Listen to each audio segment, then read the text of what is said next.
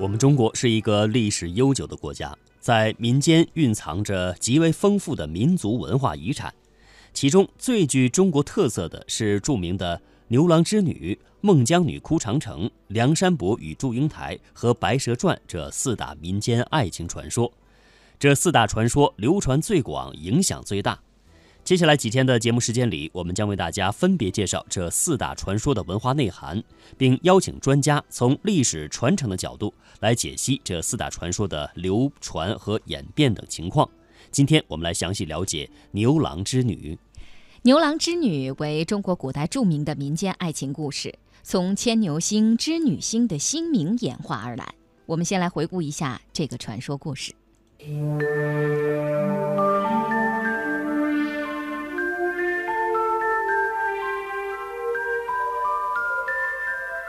你在院子里乘凉，看见银河两边有两颗星星吗？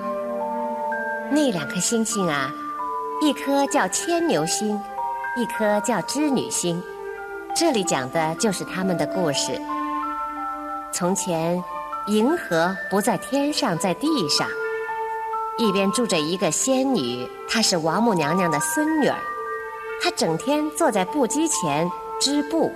所以呢，就叫她织女。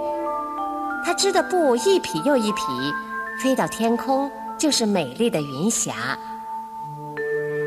一边住着一个小伙子，整天赶着一头老牛耕地。他种的谷子啊，一把又一把，黄灿灿的像金子。有一天，织女趟过又浅又清的银河，和牛郎结了婚。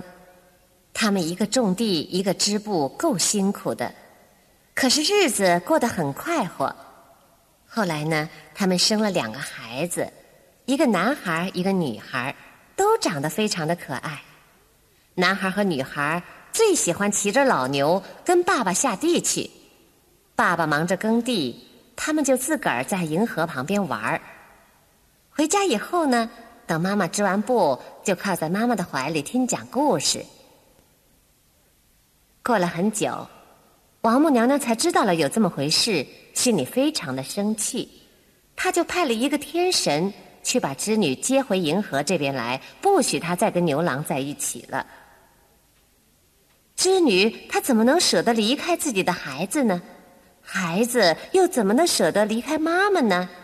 可是王母娘娘的话不能不听，瞧，好好的一家人硬是被拆散了。天神逼着织女跟着他过了银河，牛郎和两个孩子刚坠到河边，忽然银河不见了，银河被王母娘娘搬到天上去了。妈妈，妈妈，我要妈妈！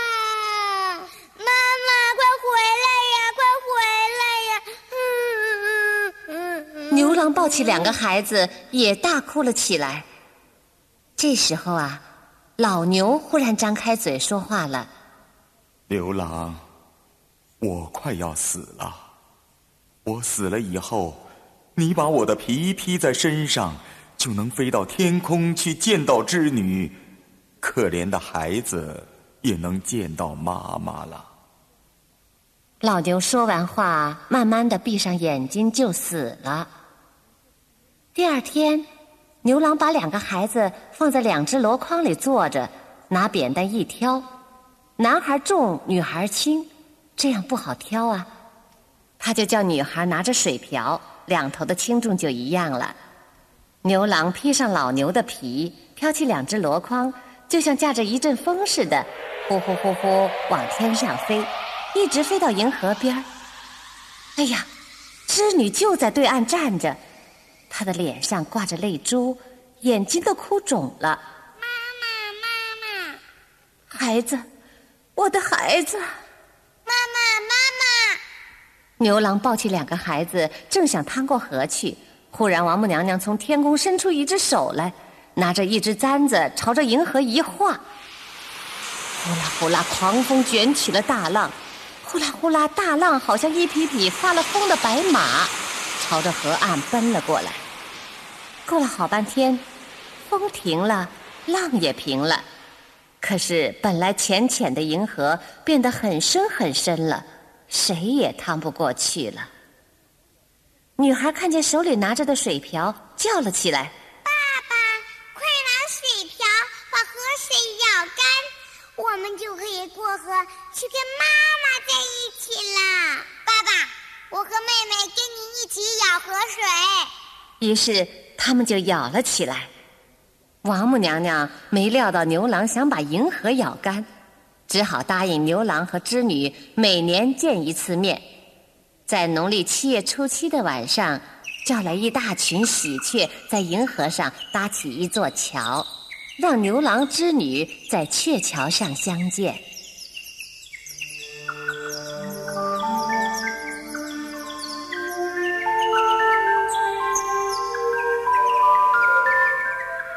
早在远古时代，人们观察星象，并且将天空星区和地理区域互相对应。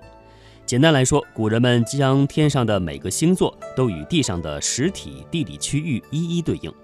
有现存的文字记载的牛郎织女天文星区对应地理区域分野，最早是见于汉代史籍的《汉书地理志》。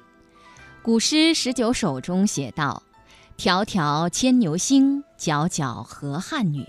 纤纤擢素手，札札弄机杼。”终日不成章，泣涕零如雨。河汉清且浅，相去复几许？盈盈一水间，脉脉不得语。牛郎织女源于人们对自然天象的崇拜，后来发展成为七夕节。每到过节时，古代女性会向着天上的织女星和牛郎星许愿，希望自己能有智慧的头脑、灵巧的双手与美好的姻缘。那么，牛郎织女这个传说是如何在我国古典古典文献中记载？又有哪些诗词文献的记录呢？我们的记者采访了中国科学院文学所研究员贺学军，我们来听听他的分析。小时候啊，每到夏夜的时候，嗯。和大人们一起在院子里乘凉，嗯。那爸妈呢总是会指着天空中闪烁的繁星，嗯。告诉我那个像勺子一样的呢是嗯北斗七星、对啊，天空中那条银色的像一条河一样的呢，嗯那是银河。河而且银河两边，你看有两颗隔河相望的、发出闪闪亮光的，就是牛郎星和织女星。对，对每到这个时候，我就会非要他们给我讲一些像牛郎和织女的这些传说故事。对，牛郎织女传说是中国四大民间传说之一，嗯，也可以说是拥有最为广泛民间基础的一个传说因。为它太美好了，啊而且它是人心相连的。对，嗯通过这个传说呢，我们还产生了节日习俗，鹊桥会、七夕七桥女儿节，嗯像这样的一种习俗，不仅在中国影响深远，甚至于还影响到其他的国家。嗯据我所知，在日本、韩国很多东南亚的国家嗯都要过七夕节，嗯，但是形式呢都是非常多、丰富多彩的，具有自己特色的。嗯那么这个七夕节呢，就是和我们优美的牛郎织女传说紧密相连的。牛郎星也就是牵牛星哈，嗯和织女星呢是宇宙当中确确实实存在的星座。对而且早在先秦的时候啊，呃，中国人呢就已经通过观测天象发现了这两个星座。是的，呃，但是充满想象力的中国人民呢，却借由这两座星座呢，演绎出了一段非常真挚动人的爱情故事。对。真的是让人们感到赞叹啊！嗯嗯在中国历史上啊，关于牛郎织女星的记载，最早是见于《诗经》的一篇叫《大东》。《诗经·大东》里呢、嗯是这样说的：“他说，为天有汉，坚毅有光，其匹之女，终日凄香。随则七香，不报成章；晚比牵牛，不以报香。”对，嗯这首诗啊，本来是表现一个西周时代诸侯各国、讽刺周王皇室里边的这样的一首诗。他就说，银河两岸啊有织女星和牵牛星，尽管他们都有这个名字，但是嗯一个不会织布，一个不会拉车。哦，就是你们当今的统治者，哎，统治者也是这样。你们虽然身居高位，但是却没有体恤人民的行动啊。嗯不过是徒有其名，实际上是通过这两个星座的自然这个星性的形象，引出一段隐喻式的联想，来对统治者进行一种鞭挞，鞭挞，嗯。并没有任何故事情节的。嗯那这种通过运用自然事物来针砭时弊，其实也是中国古代诗歌常用的一种比兴的手法嗯啊。不过，人们一旦呢把这些原本属于纯粹自然现象的星座纳入到了文学创作的这个范围之中呢，这些自然的事物也因此具有了文化的含义。那我想，这是不是为后来的牛郎织女民间传说的产生对提供了这么一个潜在的文化条件，呢？您说的很对，就是提供了一个文化条件。可以这样说，事实上，到了西汉时代，嗯织女牵牛已经被传为两位神人了，哎，有了塑像了。在班古的有一篇叫《西都赋》里边有这样的诗句，就是“灵虎昆明子池，左牵牛而右织女，是云汉字无涯。”嗯，明确的指出了在昆明湖畔左右两边有织女和牵牛的这个塑像了。嗯，他们已经从天上来到了人间，而且远远的被搁在河的两岸。那么是原来两颗星星已经被人格化了。但是这个时候的牵牛和织女之间到底是不是恩爱夫妻或是恋人？目前还没有充分的证据资料来说明这一点。哦，不过在古诗十九首当中啊，《迢迢牵牛星》这首诗当中呢，我们却已经明显的可以感受到爱情因素已经进入到了牵牛织女的传说当中了。对啦，迢迢牵牛星，迢迢牵牛星，皎皎河汉女。纤纤冠素手，札札弄机杼。终日不成章，泣涕零如雨。河汉清且浅，相去复几许？盈盈一水问，脉脉不得语。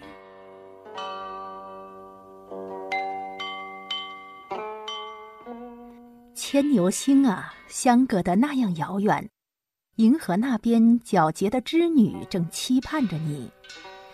他摆动着细长柔软的手儿，织布机上的梭子不停穿梭，整日整夜，他却织不成一匹布，只因为相思的眼泪如雨珠点点滴滴。那阻隔了牵牛和织女的银河，既清且浅。牵牛与织女相去也并不遥远，可正是这一水之隔，牵牛织女只能默默相望，难以团圆。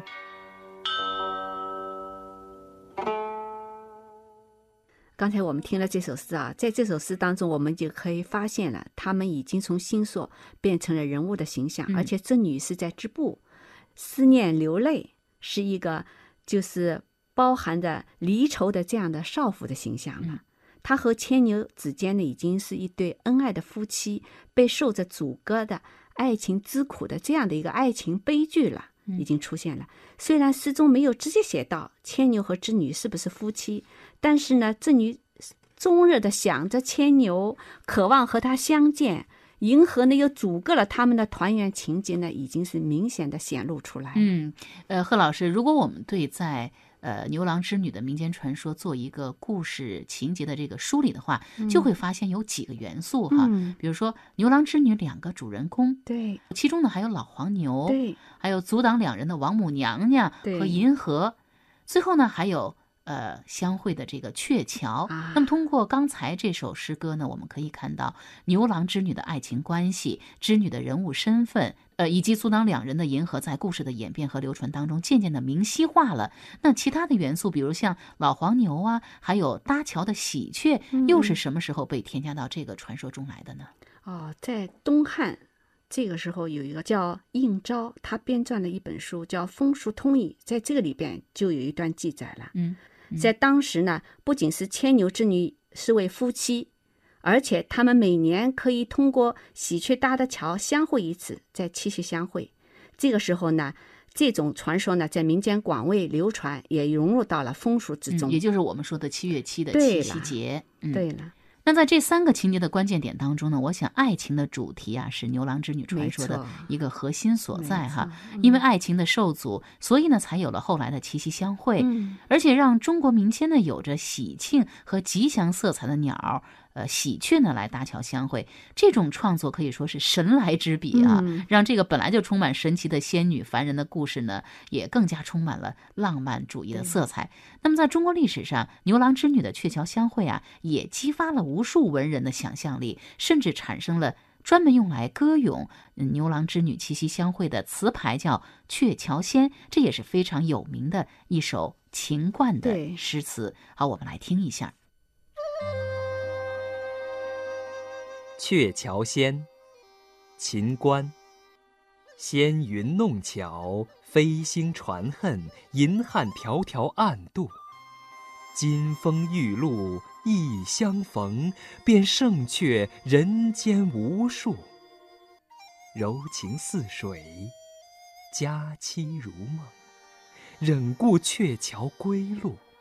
两情若是久长时，又岂在朝朝暮暮？纤细的云彩变换出多姿的图案，飞过银河的流星传递着牛郎织女难以相见的离恨。今夜，他们要悄悄渡过遥远的天河相会了。纵然每年只在这金风玉露的时节才有一次相逢，却胜过了尘世凡间的千次万变。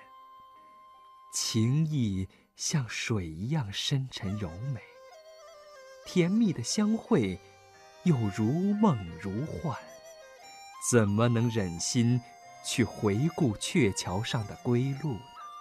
若是两人的感情地久天长，即使不能日夜相守，也不能把他们分开。贺老师，刚才我们谈到哈，从牛郎织女传说的发展演变当中啊，我们可以发现有许多新的要素被加了进来啊，比如像呃牛郎织女的爱情啊、银河的阻隔啊、嗯鹊桥相会等等。其中的那头会说话的老牛呢，引起了我的兴趣。嗯，因为那头老牛不仅是牛郎的全部的家产，而且也是牛郎身份的一个底层农民的体现哈、嗯老牛呢，还在牛郎织女的传说故事当中起到了非常关键的作用，他去点化牛郎，去认识天上下凡的织女。嗯，那他既是为牛郎织女结成良缘的，呃，红娘月老，而且也是牛郎的智囊军师。那么牛的形象出现在这个传说当中，它反映了哪些社会和民俗观念呢？哎呀，这头牛在牛郎织女传说中间所起的作用是太巨大了。嗯这个牛郎织女传说发展的这个历史长河中间啊，老牛的情节出现是相对比较后一点的事情，哦，哎，但是它的作用是非常巨大的。嗯，那么老牛平时是牛郎的好伙伴，关键时刻是他的有力助手。，对，比如说有的传说中间讲牛郎的嫂嫂啊是很恶毒的一个女人，她想害牛郎，她在家里做了带有毒的这种馅儿饼，叫牛郎回来吃。嗯这个老牛呢就告诉牛郎，你回去不要吃你嫂嫂做的馅儿饼。嗯结果呢，他就躲过了这一劫。哦，比如说织女下河去洗澡的时候，下湖洗澡的时候，牛郎就指点他，你去拿哪一件衣服，你就可以得到美丽的妻子。嗯果真，他得到了美丽的所以是月老嘛。哎，那么当织女被抓回天宫的时候，老牛呢又现身自己，他叫牛郎把他杀了，嗯说你披着我的牛皮呢，就可以飞到天上去追赶了。嗯，理想中的一种神的保佑哈。对嗯，在传说中间出现的这个老牛，我们可以看到，它不是真正意义上的普通牛吧？嗯，神牛。它也不是真正意义上的普通人吧？对，它是兼有牛性、人性和神性的特殊形象，嗯，好像有点太白金星的化身是吧？有的传说当中说也是这么说的。嗯，那么我们知道，我们古代的社会，中国古代社会是一个农耕社会。对。那么牛对于牛郎这样的农民来说，他是他的身家性命了，他是他进行农业操作的好帮手了。不可缺的。哎，故事中人和牛的这种亲密关系，也传递出人类早期与动物之间的关系。也明显的反映了我们农业社会中间的这种生产方式和形态。嗯，也是人与自然的一种和谐互动哈。对嗯，那在中国呢，人们对牛啊一直以来就非常的崇敬。是的，正像您所说的，在农业经济社会当中，牛是人的忠实的帮手，没错，同人的命运有着直接的联系哈。嗯而且呢，牛向来也被人们赋予了勤劳啊、忠诚这样美好的品德。那比如我们经常说，牛吃的是草，挤出的的却是是奶奶。对嗯，一代文豪鲁迅先生呢，还曾经自喻为牛，他曾经写下说。嗯横眉冷对千夫指，俯首甘为孺子牛这样的诗嗯句，作为自己的座右铭了。那当代大画家齐白石呢，也自称为耕燕牛。所有这些啊，都表明了牛在人们的心目当中，始终都是那种默默奉献、任劳任怨的，一种形象您说的。太好了。嗯牛被人们赋予这种美好的品质，它忠诚正直的品质，在我看来啊，在牛郎织女传说的故事中，是同牛郎的品质是融为一体的，嗯，可以说是牛郎品质的一种延伸和升华。对，它生动地体现了劳动人民对牛郎这种勤劳、善良而又受欺负的这种弱者深深的同情和真诚的援助，嗯。是正义美好力量的化身啊！所以在牛郎织女的传说当中，既有老牛这样充满神性、无私奉献的正面的角色，但是呢，也出现了王母娘娘这样阻挠两个人爱情的这种反面角色。对，嗯，从表面上来看，王母娘娘阻碍的、阻挠的是封建社会反对男女自由恋爱的这种反应。嗯，但是在深层次上，我们可以看到，他这个行动实际上是古代社会曾经有过的成丁礼和服务婚的取之反应。嗯，那关于什么是服务婚和成丁礼呢？我们还是来通过一段录音了解一下吧。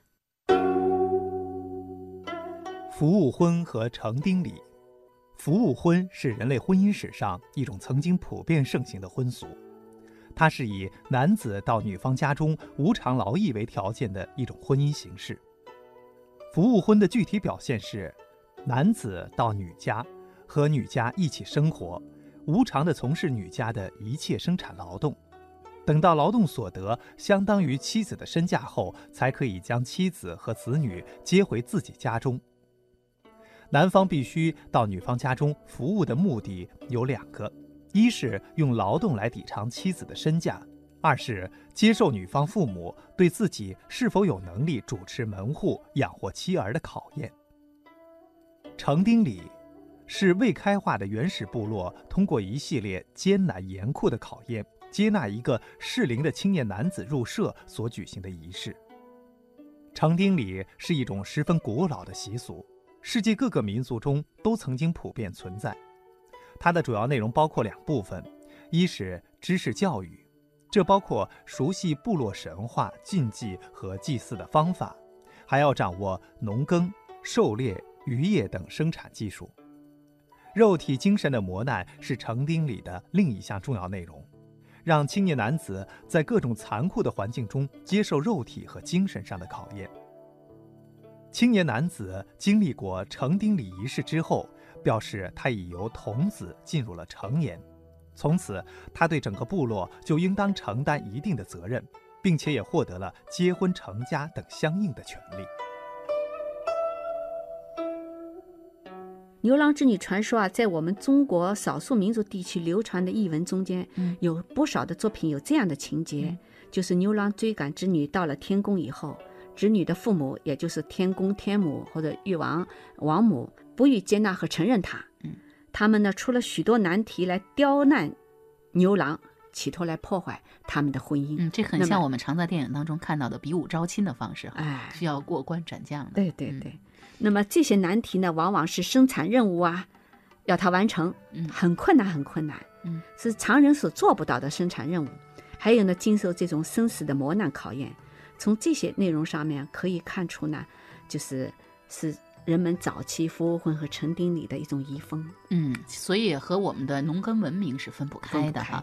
那起源并流传于民间的这种民间传说，本身它就带有非常浓厚的人们日常生活的色彩。所以，不论是老牛还是接受各种磨难考验，我想就是人们将日常生活经验转移到了这种口头文学当中了。对而他们所表达的就是人们对幸福生活的一种向往，对劳动人民的歌颂。嗯嗯嗯，当然了，呃，作为传说故事本身的牛郎织女的动人爱情呢，千百年来更是让人们在七月初七这一天呢，充满了遐想。